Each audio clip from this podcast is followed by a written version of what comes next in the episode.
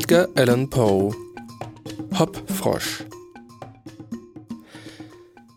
Ich habe niemals jemanden gekannt, der so sehr zu Scherz und Spaß aufgelegt war wie der König. Es war geradezu sein Lebenselement. Eine lustige Geschichte gut erzählen, das war der sicherste Weg, um sich bei ihm in Gunst zu setzen. So kam es, dass seine sieben Minister alle dafür bekannt waren, vollendete Spaßmacher zu sein. Sie glichen auch sonst dem König. Sie waren nicht nur unvergleichliche Witzbolde, sondern auch große, korpulente, fette Männer. Ob die Leute vom Scherzen fett werden oder ob die Veranlagung zu Spaß und Scherz bei fetten Leuten besonders stark entwickelt ist, habe ich nie ganz genau feststellen können. Tatsache aber ist, dass ein magerer Spaßmacher ein rarer Avis in terris, ein seltener Vogel auf Erden ist. Aus den Feinheiten oder wie er sagte, dem Geist des Witzes machte der König sich wenig. Er bewunderte hauptsächlich die Breite eines Scherzes, und um ihretwillen ließ er sich auch die Länge gefallen. Überfeinheiten langweilten ihn. Er würde Rabelais Gargantua dem Sadik Voltaires vorgezogen haben, und alles in allem gefiel es ihm besser, einen Streich auszuführen, als einen erzählt zu bekommen. Zu der Zeit, in der meine Geschichte spielt, waren berufsmäßige Spaßmacher bei Hofe noch nicht ganz aus der Mode gekommen. Mehrere Großmächte des Kontinents hatten noch ihre Narren in Narrenkleid und Schellenkappe, die zum Dank für die Brotsamen, die ihnen an des Königs Tische zufielen, stets zu Spott und Witz bereit sein mussten. Unser König hatte selbstverständlich noch seinen Hofnarren. Tatsache ist, dass er ein wenig Narrheit um sich brauchte, sei es auch nur als Gegengewicht gegen die ungeheure Weisheit der sieben weisen Männer, seiner Minister, von ihm selbst gar nicht zu reden. Sein Narr oder Spaßmacher von Beruf war jedoch nicht nur ein Narr. Sein Wert wurde in den Augen des Königs dadurch verdreifacht, dass er außerdem ein Zwerg und ein Krüppel war.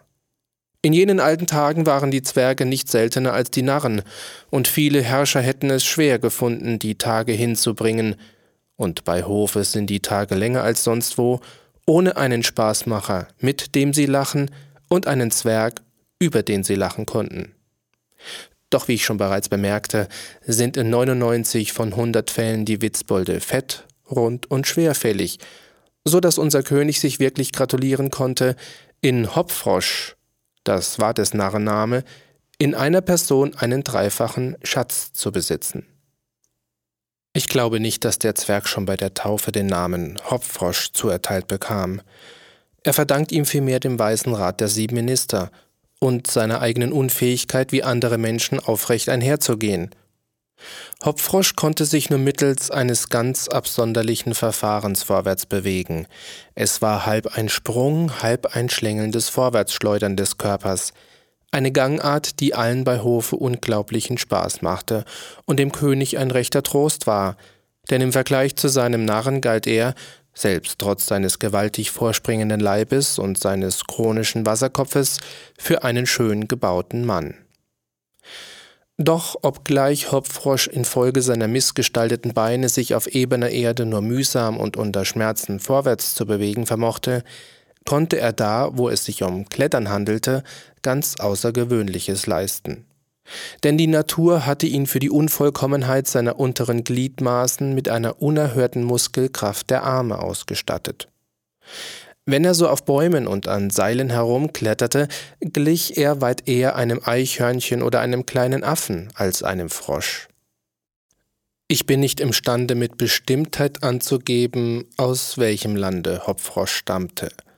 Jedenfalls war es irgendeine unwirtliche Gegend, von der niemand etwas wusste und weit entfernt vom Hofe unseres Königs. Hopfrosch und ein junges Mädchen von fast ebenso zwerghafter Gestalt wie er selbst nur da sie wohlproportioniert und eine wunderbare Tänzerin war, waren aus ihrer Heimat gewaltsam in benachbarte Provinzen verschleppt worden, von wo einer seiner stets siegreichen Generale sie dem König zum Geschenk sandte. Unter solchen Umständen ist es nicht verwunderlich, dass zwischen den beiden kleinen Gefangenen eine innige Freundschaft erwuchs. Hopfrosch, der trotz seiner Kurzweiligkeit keineswegs beliebt war, war nicht in der Lage, Tripetta große Dienste erweisen zu können. Sie aber wurde, trotz ihrer Zwergengestalt, dank einer seltenen Anmut und Lieblichkeit allgemein verehrt und verhätschelt. Sie hatte also große Macht und versäumte nie, sich ihrer, sobald es Not tat, zugunsten Hopfroschs zu bedienen. Anlässlich irgendeines großen Staatsereignisses, was es war, habe ich vergessen, hatte der König beschlossen, ein Maskenfest zu geben. Und wann immer ein Maskenfest oder dergleichen an unserem Hofe stattfinden sollte, rief man die Talente sowohl Hopfroschs wie Tripettas zur Hilfe. Hopfrosch vor allem war so erfinderisch in der Zusammenstellung von Festaufzügen und wusste so prächtige Masken zu ersinnen, dass es war, als sei ohne seinen Beistand nichts zu machen. Die Festnacht war gekommen. Eine glänzende Halle war unter Tripettas Aufsicht mit allem ausgeschmückt worden, was geeignet schien, einen stimmungsvollen Hintergrund zu einem Maskenfest zu schaffen. Der ganze Hof war in fieberhafter Erwartung. Was die Wahl der Masken und Kostüme anlangte, so darf wohl angenommen werden, dass ein jeder seine Entscheidung getroffen hatte. Viele hatten schon Wochen, ja Monate vorher beschlossen, welche Rolle sie zu spielen gedachten. Und wirklich gab es auch keine Unentschlossenheit mehr, ausgenommen beim König und seinen sieben Ministern. Warum gerade sie noch zögerten, wüsste ich nicht zu sagen, es sei denn, weil ihnen dies spaßhaft vorkam. Wahrscheinlicher ist es, dass es ihnen schwer fiel, für ihre fetten Gestalten eine passende Rolle zu finden. Kurzum, die Zeit entfloh, und als letzte Rettung ließen sie Tripetta und Hopfrosch rufen. Als die beiden kleinen Freunde dem Befehl des Königs nachkamen, fanden sie ihn mit den sieben Mitgliedern seines Kabinettrates beim Weine sitzen. Aber der Herrscher schien sehr übler Laune zu sein. Er wusste, dass Hopfrosch den Wein nicht liebte, da das Trinken den armen Krüppel bis zum Wahnsinn aufregte, und Wahnsinn ist kein angenehmer Zustand. Aber dem König, der es liebte, jemanden einen Schabernack zu spielen, machte es Spaß, Hopfrosch zum Trinken zu zwingen und ihn, wie der König es nannte, lustig zu machen. Komm her, Hopfrosch, sagte er, als der Spaßmacher und seine kleine Gefährtin ins Zimmer traten. Leere diesen Becher auf die Gesundheit deiner fernen Freunde. Hier seufzte Hopfrosch. Und dann begnade uns mit deiner Erfindungsgabe. Wir brauchen Rollen. Rollen, Mann. Irgendetwas Neues, noch nie Dagewesenes. Wir haben das ewige Einerlei satt. Komm, trink. Der Wein wird dich erleuchten. Hopfrosch versuchte wie immer, so auch diesmal, des Königs wohlwollende Ansprache mit einem Scherz zu beantworten, aber die Anstrengung war zu groß. Gerade heute nämlich war des armen Zwerges Geburtstag, und der Befehl, seinen abwesenden Freunden zuzutrinken, zwang ihm Tränen in die Augen. Große und bittere Tropfen fielen in den Kelch, den er demütig aus der Hand des Tyrannen entgegennahm. krölte letzterer, als der Zwerg den Becher widerwillig leerte. Seht, was so ein Glas guten Weins vermag. Wahrhaftig, deine Augen glänzen schon. Armer Kerl. Seine großen Augen glänzten nicht nur, sie glühten, denn auf sein leicht erregbares Hirn hatte der Wein nicht nur eine gewaltige, sondern auch eine augenblickliche Wirkung. Er stellte den Becher mit bebender Hand auf den Tisch und sah sich mit halb irrsinnigen Blicken in der Gesellschaft um. Alle Anwesenden hatten ihre Freude an dem sichtlichen Erfolg des königlichen Scherzes. Und jetzt an die Arbeit, sagte der Premierminister, ein sehr fetter Mann. Ja, sagte der König. Komm, Hopfrosch, leihe uns deinen Beistand. Charakterrollen, mein hübscher Junge. Es mangelt uns an Charakteren. Uns allen. Und da diese Äußerung offenbar scherzhaft gemeint war, lachten seine sieben Minister mit. Hopfrosch lachte auch, aber nicht sehr herzhaft. Vorwärts, vorwärts, sagte der König ungeduldig. Kannst du uns keinen Vorschlag machen? Äh, ich, ich, ich bin bemüht, etwas Neues zu ersinnen, antwortete der Zwerg zerstreut, denn er war trunken vom Wein. Bemüht? schrie der Tyrann wütend. Was meinst du damit? Ah, ich sehe, du bist missgestimmt und brauchst noch mehr Wein. Hier, trink. Und er goss einen zweiten Becher voll und bot ihm dem Krüppel. Der rang nach Atem und rührte sich nicht. Trink, sag ich, brüllte der Unhold. Oder beim Teufel. Der Zwerg zögerte. Der König wurde purpurrot vor Zorn. Die Höflinge schmunzelten. Tripetta näherte sich leichenblaß dem König, warf sich vor ihm auf die Knie und beschwor ihn, ihren Freund zu schonen. Der Tyrann war von ihrer Kühnheit verblüfft. Einen Augenblick sah er sie verwundert an. Er schien in großer Verlegenheit. Was sollte er tun, was sagen, wie seinem Zorn Luft machen? Endlich stieß er sie wortlos zurück und schüttete ihr den ganzen Inhalt des Bechers ins Gesicht. Das arme Mädchen erhob sich wankend und nahm, auch ohne nur einen Seufzer zu wagen, ihren Platz am Fuße des Tisches wieder ein. Eine halbe Minute lang herrschte Totenstille. Man hätte ein Blatt zu Boden fallen hören können. Da tönte in das Schweigen ein leiser, doch scharfer und anhaltender, knirschender Ton, der zur gleichen Zeit aus allen Ecken des Raumes hervorzuknarren schien, Warum? Warum, warum, sag ich, machst du dieses Geräusch? wandte sich der König wütend an den Zwerg. Letzterer schien sich von seiner Betrunkenheit ganz erholt zu haben. Er sah dem König scharf, doch ruhig ins Gesicht und sagte Ich? Ich, wie könnte ich das getan haben? Der Laut schien von außen hereinzudringen, bemerkte einer der Höflinge. Vermutlich war es der Papagei dort am Fenster, der seinen Schnabel an den Gitterstäben des Käfigs wetzte. Möglich, erwiderte der Herrscher und atmete befreit auf. Doch bei meinem Ritterwort, ich hätte schwören mögen, dass es das Zähneknirschen des Schurken hier war. Jetzt lachte der Zwerg. Der König war ein zu eingefleischter Spaßmacher, als dass er irgendeinem das Lachen verübelt hätte und enthüllte zwei Reihen großer, kräftiger, abstoßend wirkender Zähne. Überdies gab er seine völlige Bereitwilligkeit zu erkennen, so viel Wein zu schlucken, als man nur wünsche. Der König war befriedigt, und nachdem Hopfrosch ohne ersichtlich üble Wirkung einen weiteren Becher geleert hatte, begann er sogleich und mit Eifer sich für die geplante Maskerade zu interessieren.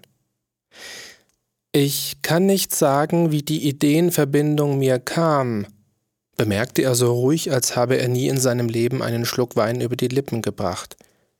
Aber gerade nachdem Eure Majestät das Mädchen fortgestoßen und ihr den Wein ins Gesicht geschüttet hatten, gerade nachdem sie das getan, und während der Papagei da draußen am Fenster das seltsame Geräusch vollführte, kam mir ein köstlicher Spaß in den Sinn, einer der lustigen Streiche aus meiner Heimat und bei unseren Maskenfesten sehr beliebt. Hier aber wird er sicherlich ganz neu sein. Leider jedoch gehören dazu genau acht Personen und hier sind wir ja, rief der König und lachte über seine rasche Entdeckung der Zahlenübereinstimmung. Genau acht Mann. Ich und meine sieben Minister vorwärts. Erzähle uns deinen Streich. Wir nennen ihn die acht zusammengeketteten Orang-Utans und gut ausgeführt ist er wirklich von großartiger Wirkung. Wir wollen ihn ausführen, bemerkte der König und stand mit schweren Augenlidern auf. Der Hauptwitz des Spiels liegt in dem Entsetzen, das es bei den Frauen verursacht, fuhr Hopfrosch fort. Ausgezeichnet, grölten der Monarch und seine Minister im Chor. Ich werde Sie also als Orang-Utans einkleiden, sprach der Zwerg weiter. Überlassen Sie alles mir. Die Ähnlichkeit wird so verblüffend sein, dass die ganze Maskengesellschaft sie für wirkliche Tiere halten wird. Und natürlich wird man ebenso entsetzt wie erstaunt sein. Oh, das ist herrlich, rief der König. Hopfrosch, aus dir will ich noch einen Mann machen. Die Ketten dienen dazu, durch ihr Klirren die Verwirrung zu erhöhen. Es muss so scheinen, als seien sie ihren Wächtern en masse entronnen. Eure Majestät können sich gar nicht vorstellen, wie wirkungsvoll bei solch einer Maskerade acht zusammengekettete Orang-Utans sein müssten, da die meisten aus der Gesellschaft sie für wirkliche Bestien halten werden, wenn sie mit wildem Geschrei mitten zwischen all die prächtig und lieblich gekleideten Männer und Frauen hineinrasen. Der Kontrast wird unbeschreiblich sein. Wir machen es unbedingt, sagte der König und der versammelte Rat löste sich auf, denn es war schon spät und man musste sich beeilen, den Plan Hopfroschs zur Ausführung zu bringen. Sein Verfahren, den König und seine Vertrauten in Orang-Utans zu verkleiden, war einfach, aber für seine Zwecke wirkungsvoll genug. Die zur Darstellung zu bringenden Tiere waren zu der Zeit, in der meine Geschichte spielt, in der zivilisierten Welt noch kaum gesehen worden. Und da die von dem Zwerg vorgenommene Verkleidung wahrhaft scheußlich und bestienhaft war, war der Erfolg der Täuschung gesichert. Der König und seine Minister wurden zunächst in eng anliegende braune wollene Hemden und Unterhosen gesteckt, dann wurden diese mit Teer getränkt, jetzt schlug einer Federn vor, aber der Zwerg verwarf diesen Vorschlag und überzeugte die Acht, dass das Fell eines Orang-Utans weit naturgetreuer durch Flachs dargestellt werden könne. Eine dicke Schicht von letzterem wurde nun auf die Teerschicht festgedrückt. Dann brachte man eine lange Kette herbei, sie wurde zuerst dem König um den Leib gelegt und festgeknotet, mit den sieben anderen Teilnehmern wurde genau ebenso verfahren. Als alle derart angekettet und so weit als möglich voneinander entfernt aufgestellt waren, bildeten sie einen Kreis. Und um das Ganze recht naturgetreu erscheinen zu lassen, zog der Zwerg den Rest der Kette zweimal diametral durch den Kreis. Dies war ganz die Art, nach der noch heutzutage auf Borneo große Affen zusammengekoppelt werden. Der große Saal, in dem das Maskenfest stattfinden sollte, war ein kreisrunder, sehr hoher Raum, der sein Licht durch ein einziges im Mittelpunkt der Deckenwölbung angebrachtes Fenster erhielt. Bei Nacht und besonders für Nachtfeste war der Saal bestimmt, empfing er sein Licht hauptsächlich von einem großen Kronleuchter, der an einer Kette von der Mitte des Kuppelfensters herniederhing und wie üblich mittels eines Gegengewichtes herabgelassen und wieder hinaufgezogen werden konnte. Doch hatte man letzteres aus Schönheitsgründen außerhalb der Kuppel über das Dach hinweggeführt. Die Ausschmückung des Festgemachs hatte man Tripettas Oberaufsicht belassen. In einigen Dingen jedoch hatte sie sich der überlegenen Umsicht ihres Freundes, des Zwerges, gefügt. Seinem Rat folgend hatte man für diese Gelegenheit den Kronleuchter entfernt. Die Wachstropfen, die nicht zu vermeiden gewesen wären, würden der kostbaren Gewandung der Gäste sehr nachteilig gewesen sein. Andererseits aber konnten in einem überfüllten Raume nicht alle Leute der Mitte, also dem Raum unter dem Kronleuchter, ausweichen. Zahlreiche Kerzenhalter wurden an den Wänden der Halle aufgestellt, und jeder der 50 bis 60 Kryatiden, säulengleiche Skulpturen weiblicher Gestalt, wurden eine wohlgeruchspendende Fackel in die rechte Hand gegeben. Die acht Orang-Utans warteten auf Hopfroschs Rat mit ihrem Erscheinen geduldig bis Mitternacht, bis der Saal von Masken gedrängt voll sein würde. Kaum jedoch war der letzte Schlag der Mitternachtsstunde verhallt, als sie hineinstürmten, vielmehr rollten, denn die hinderten Ketten rissen die meisten von ihnen zu Boden, und wer nicht hinfiel, stolperte. Das Entsetzen der Maskengesellschaft war ungeheuer und füllte das Herz des Königs mit Entzücken. Wie man vorausgesehen hatte, gab es unter den Gästen nicht wenige, die diese grimmig aussehenden Wesen, wenn auch nicht gerade für Orang-Utans, so doch für wilde Bestien hielten. Viele der Frauen wurden ohnmächtig vor Schreck, und hätte der König nicht die Vorsichtsmaßregel getroffen, das Waffentragen für diesen Abend zu verbieten, so hätten er und seine Gefährten den Schabernack wohl mit ihrem Blute büßen müssen. So aber trachteten alle die Türen zu gewinnen. Der König hatte jedoch Befehl gegeben, dieselben gleich nach dem Eintritt der Affenbande abzuschließen, und einer Anregung des Zwerges gemäß hatte man diesem selbst die Schlüssel ausgeliefert.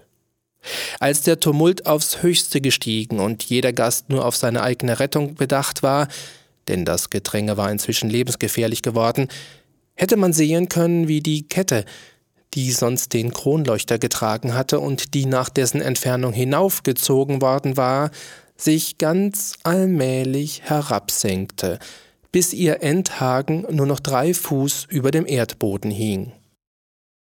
Bald darauf geschah es, dass der König und seine sieben Freunde, nachdem sie den Saal nach allen Richtungen durchtaumelt hatten, sich schließlich in dessen Mittelpunkt und selbstredend auch in naher Berührung mit der Kette befanden.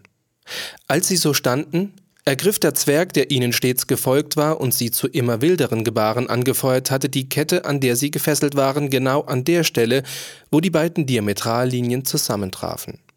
Blitzschnell hängte er hier in das Mittelglied den Kronleuchterhaken ein, und augenblicklich wurde durch eine unsichtbare Kraft die Kronleuchterkette so hoch hinaufgezogen, dass der Haken nicht mehr erreichbar war. Diese Aufwärtsbewegung riss die Orang-Utans ganz nah zusammen. Sie standen Gesicht an Gesicht gedrängt. Inzwischen hatten die Maskengäste sich von ihrer Verblüffung erholt. Sie begannen das Ganze als einen wohl vorbereiteten Scherz anzusehen und brachen über die sonderbare Situation der Affen in lautes Gelächter aus. Überlasst sie mir, kreischte jetzt Topfrosch auf mit seiner schrillen Stimme all den Lärm übertönend. Überlasst sie mir, ich glaube, ich kenne sie. Wenn ich sie mir nur einmal recht anschauen könnte, ich würde euch gleich sagen, wer sie sind. Und über die Köpfe der Menge hinwegkriechend, gelangte er zur Saalwand nahm einer der Kryatiden die Fackel aus der Hand und kehrte auf demselben Weg wie vorher in die Mitte zurück und sprang mit Affengeschwindigkeit dem König auf den Kopf und von da an der Kette hinauf. Ein paar Fuß über den Orang-Utans senkte er seine Fackel, leuchtete ihnen ins Antlitz und schrie von neuem Ich werde bald heraushaben, wer sie sind. Und jetzt, während alle Anwesenden, die Affen mit einbegriffen, sich vor Lachen schüttelten, ließ der Spaßmacher einen schrillen Pfiff ertönen. Die Kette flog etwa 30 Fuß empor und zog die bestürzten und um sich schlagenden Orang-Utans mit sich. Da hingen sie nun, zappelnd, genau in halber Höhe des Saales. Hopfrosch, der sich an die Kette festgeklammert hatte, verharrte noch in derselben Stellung wie vorher. Noch immer so, als sei nichts geschehen, senkte er seine Fackel zu ihnen hinunter, als bemühte er sich festzustellen, wer sie seien. So völlig verblüfft war man von diesem plötzlichen Aufstieg, dass wohl eine Minute lang Totenstille herrschte. Da ertönte wieder das leise, scharfe, knirschende Geräusch, das zuvor dem König, als er Tripetta den Wein ins Gesicht schüttete, so seltsam aufgefallen war. Jetzt aber konnte kein Zweifel darüber sein, wo der Laut herkam. Er kam von den Raubtierzähnen des Zwerges. Es war ein Knirschen aus seinem schäumenden Mund. Sein Blick flammte mit dem Ausdruck wahnsinniger Wut in die aufwärts gewendeten Gesichter des Königs und seiner sieben Gefährten. Ah, sagte der Spaßmacher, ah, ich fange an zu begreifen, wer diese Leute sind. Und wie, um den König heller zu beleuchten, näherte er die Fackel dem Pelz, in dem jeder steckte, so dass der Flachs augenblicklich in heller Gabe aufflammte. In weniger als einer halben Minute brannten die acht Orang-Utans lichterloh, und runden kreischte die entsetzte Menge und starrte wie gebannt zu den flammenden Körpern empor, denen sie keine Hilfe bringen konnte. Endlich wurden die aufwärts leckenden Flammen so heftig, dass der Narr, um ihnen auszuweichen, höher hinaufklettern musste, und diese Bewegung machte die Menge einen Augenblick lang stumm. Der Zwerg ergriff die Gelegenheit und sprach noch einmal. Jetzt sehe ich deutlich, welche Art Leute die Maskierten sind. Es ist ein großer König mit seinen sieben Ministern, ein König, der sich kein Gewissen daraus macht, ein wehrloses Mädchen zu schlagen, und seine sieben Berater, die seiner schmachvollen Tat Vorschub leisten. Was mich anbetrifft, so bin ich nur Hopfrosch, der Spaßmacher. Und das ist mein letzter Spaß. Infolge der hohen Brennbarkeit sowohl des Flachses wie des Teers war das Rachewerk schon vollbracht, als der Zwerg seine kurze Rede kaum beendet hatte. Die acht Leichname schaukelten in ihren Ketten. Eine stinkende, geschwärzte, ekelhafte, unkenntliche Masse. Der Krüppel schleuderte seine Fackel auf sie herab, kletterte behende bis zur Decke empor und verschwand durch das Kuppelfenster. Es ist anzunehmen, dass Tripetta, auf dem Dach des Kuppelsaales stehend, ihrem Freund bei seinem schauerlichen Racheakt Beihilfe leistete und dass sie zusammen ihre Flucht in ihr Heimatland bewerkstelligten, denn Beide wurden nie mehr gesehen.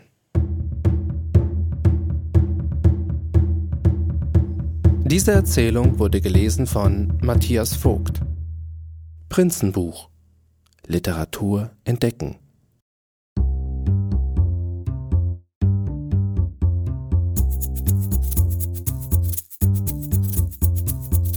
In der nächsten Folge werden wir eine Möglichkeit kennenlernen, wie man sich vor einer tödlichen Gefahr schützt und mit dem dadurch beruhigten Gewissen das Leben in vollen Zügen genießen kann.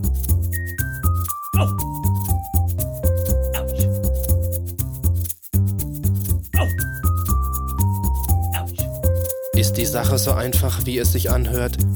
Oder hat Po noch eine Überraschung eingeplant?